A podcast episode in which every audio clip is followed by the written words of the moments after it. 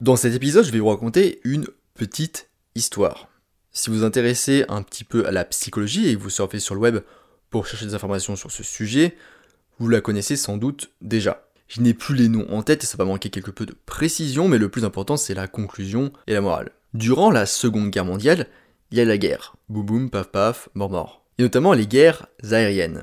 On n'est pas encore super bon pour faire des avions et on galère encore pas mal avec le rapport poids-puissance. Il faut un avion solide qui puisse résister aux balles d'un côté, mais d'un autre, il faut qu'il puisse décoller, sinon ce n'est pas un avion, c'est une voiture. Bref, globalement donc, les avions sont assez légers, donc assez peu protégés par des balles. Les premières batailles se déroulent, les premiers survivants, retenez bien ce mot de survivants, rentrent à la base, les ingénieurs observent les avions et se disent on va faire une moyenne de là où sont les impacts de balles, et on va renforcer à ces endroits-là uniquement. Eureka. Comme ça, pas de trous à ces endroits et on alourdit pas totalement la berzingue. Riche idée. Mais en fait, non, idée de merde, leur fait savoir l'un de leurs collègues. Mais pourquoi? Et oui, réfléchissons. Si les avions qui sont rentrés avec des pilotes dedans vivants et qu'ils ont des impacts de balles. Ok, ils ont des impacts de balles, mais s'ils sont rentrés en volant avec les pilotes vivants, bah c'est que ça doit pas être si important alors qu'ils impactent à ces endroits. En revanche, et je pense que vous l'avez deviné, il est fort probable que ceux qui ne sont pas rentrés ont eu des impacts de balles autre part. Et c'est à ces endroits-là qu'il faut renforcer. Donc tous les endroits sans impact des avions qui sont revenus.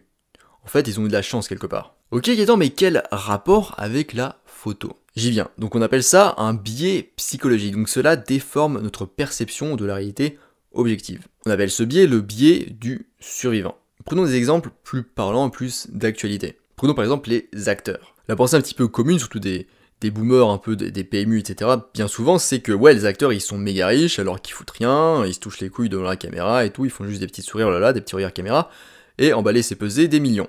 Sauf que les acteurs que vous voyez, ce sont ceux qui ont survécu, ceux qui ont réussi. Ils ne sont pas représentatifs de tous les acteurs et les actrices. Pour un Dwayne Johnson millionnaire, que toutes les grosses productions s'arrachent, on a peut-être des milliers, des dizaines de milliers ou des millions d'acteurs qui se sont suicidés, qui ne seront jamais découverts, qui sont sous-payés, qui ont abandonné, etc., etc. Des situations que Dwayne Johnson ne représente pas du tout. En tout cas, pas actuellement. Ouais, ok Gaëtan, encore une fois, mais le rapport avec la photo? Eh ben, utilisez ce biais psychologique à votre avantage. Pas directement sur vos photos, mais plutôt dans votre manière de gérer vos photos. Je vais y revenir plus après. En fait, c'est ce que font tous les plus grands photographes, et les professionnels. Ils font un certain nombre de photos, mais à la fin, ils n'en sélectionnent et n'en présentent que quelques-unes. Pour 1000 photos, ils en gardent et en développent 100 par exemple. Ensuite, ils en choisissent 10 où ils feront un développement poussé, éventuellement un petit peu de retouche Photoshop. Et à la fin, pour 1000 photos, du coup, on n'en aura qu'une seule qui sera exposée au monde entier et qui sera peut-être publiée sur les réseaux sociaux